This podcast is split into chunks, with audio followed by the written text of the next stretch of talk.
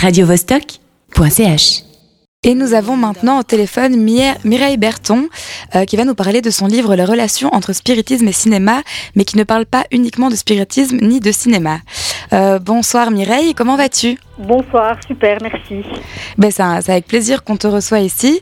Alors raconte-nous un petit peu de quoi parle ton livre.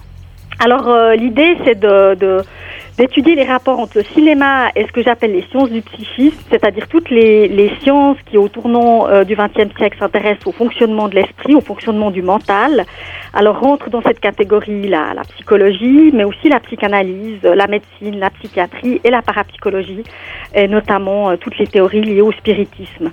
Et l'idée, en fait, finalement, c'est d'essayer de, de, montrer comment justement euh, le cinéma et les sciences du psychisme vont interagir moment où euh, des médecins, des psychiatres, des psychologues, des sociologues aussi s'interrogent sur les, les, conséquences de la modernité euh, technologique et sur le développement d'une culture de masse euh, et notamment d'une culture visuelle d'une envergure inédite à laquelle appartient le cinéma.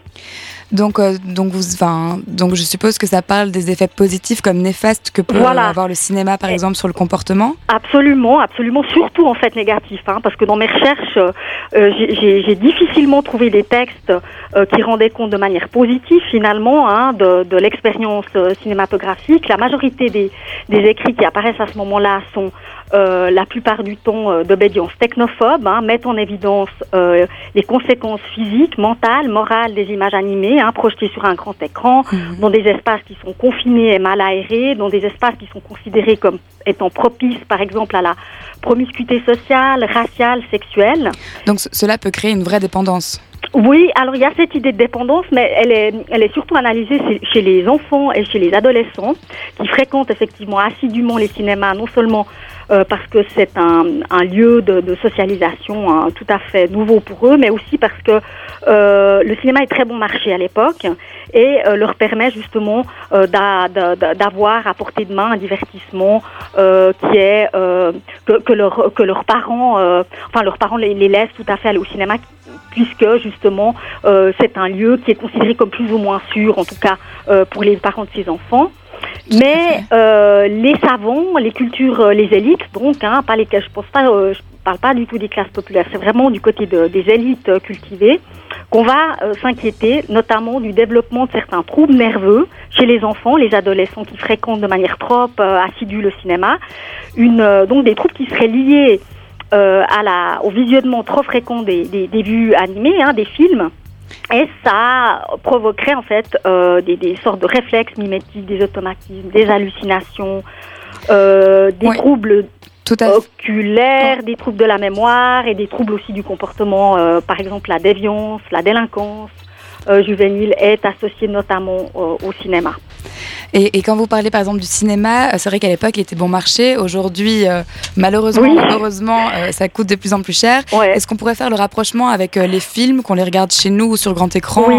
Oui, alors, euh, alors bon, de, de, déjà effectivement c'est devenu très très cher et euh, euh, ce qui est intéressant, c'est qu'en fait finalement ce, ce, livre fait une sorte un petit peu d'archéologie des discours technophobes qui apparaissent en fait à chaque fois qu'une nouvelle technologie euh, apparaît. Hein, euh, c'est le cas, ça a été le cas pour euh, le, le, téléphone, le télégraphe, le cinéma, la radio. Mais, mais, aussi la télévision et aujourd'hui les jeux vidéo ou euh, l'internet euh, sont aussi considérés comme pathogènes hein, par les médecins puisque les enfants euh, peuvent être effectivement euh, scotchés pendant des heures devant les écrans et euh, ça peut les rendre à la fois dépendants mais aussi provoquer chez eux des troubles du comportement social. Alors aujourd'hui le, cinéma est, fait partie de l'art, ne fait plus partie de la culture de masse. Hein. les choses ont beaucoup changé depuis et tous les discours qui stigmatisaient le cinéma se sont aujourd'hui reportés sur les nouvelles technologies.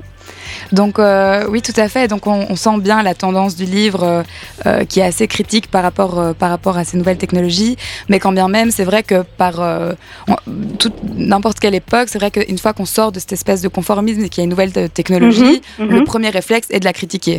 Oui, bien sûr. Alors oui, alors c'est pas moi qui suis critique par rapport aux nouvelles technologies. Moi, j'ai plutôt tendance à les défendre. Justement, c'est les, discours que j'ai analysés hein, qui regardent d'un mauvais œil hein, l'arrivée du cinéma. Et euh, effectivement, il faut. J'ai remarqué, en tout cas, d'une manière générale, en travaillant aussi beaucoup sur la télévision, sur l'histoire des médias en général, hein, qu'il faut toujours un temps d'habituation hein, pour euh, la société, pour s'habituer en fait à un nouveau média. Et on, on remarque en fait que si les médias vont changer au cours de l'histoire, hein, de la technologie, par contre, les discours technophobes euh, vont toujours rester les mêmes. Et en fait, euh, se, propager, circuler hein, d'un média à l'autre, cette tendance étant une des tendances, euh, hein, la tendance technophobe étant une des tendances de laquelle on entend beaucoup parler, que ce soit le cinéma, les jeux vidéo, etc. À chaque fois, c'est vrai que les, médecins, les psychologues, les moralistes ont tendance à mettre l'accent sur les effets négatifs hein, des mhm. dites nouvelles technologies. Mais il faut dire aussi qu'il y a une autre partie plus minoritaires hein, de discours qui vont plutôt mettre l'accent sur les effets positifs euh, du cinéma. Dans, dans, dans le cas qui, qui concerne le livre directement, il y a certains médecins isolés qui vont préconiser le cinéma à des patients, par exemple, qui, qui souffrent de dépression. Le cinéma étant censé en fait les tonifier, hein, leur rendre un petit peu la vigueur qu'ils ont perdue euh, au contact avec euh, avec la, la, modernité. Oui, tout à fait. Il y a d'ailleurs des médecines parallèles qui existent déjà à base de musique, par exemple. Oui, alors c'est tout à fait ça. La, muso la musicothérapie euh, va tout à fait dans ce sens-là, c'est-à-dire que le cinéma est aussi considéré en fonction des troubles, hein, que ce soit de la dépression ou par exemple exemple euh, une surexcitation, une surnervosité, le cinéma, selon les cas, selon les patients, va soit relaxer, comme ça peut être le cas pour, la, mhm. pour la musicothérapie, soit va dynamiser, fortifier, hein, revigorer euh, un organisme qui est euh, fatigué. Euh, bah, bah, fantastique. Et alors, on se demandait aussi, mhm. euh, c'est dans la prolongation de ce que vous faites par rapport au travail que vous avez à l'université ou Oui. Oui. Donc voilà, c'était un, une espèce ah. de d'objectifs à atteindre. Ok, d'objectifs à atteindre. Bah, très bien. Bah, c'est des choses que j'ai le, le plaisir d'enseigner aussi à l'Université de Lausanne, puisque je, je mets vraiment en étroite relation à la fois euh, mes recherches et euh, mes, mes, mes, mes, cours, mes objets de cours, qui eux sont assez variables, hein, parce que j'ai aussi des cours obligatoires à donner, euh, notamment sur l'analyse de films, mais sinon, euh, je donne beaucoup de cours qui sont liés au rapport entre cinéma et rêve, cinéma hypnose, cinéma et spiritisme, euh, d'une manière cinéma psychanalyse aussi beaucoup. J'ai beaucoup enseigné là-dessus. Et puis j'ai une grosse partie aussi de mon, de mon enseignement qui, qui porte sur les études féministes. Ouais. euh, les gender studies parce que là aussi dans le livre il y a une orientation très très forte hein, à ce niveau-là des gender studies. Mais écoutez euh, ce qu'on peut dire c'est que vous avez l'air passionné par le sujet et vous oui. m'avez grandement donné envie de, de lire ce livre. Donc avant de raccrocher je ne sais pas si vous avez un, un, dernier message à faire passer. Oui alors juste annoncer en fait une chose c'est que je prépare un deuxième livre un troisième pardon c'est en fait c'est le troisième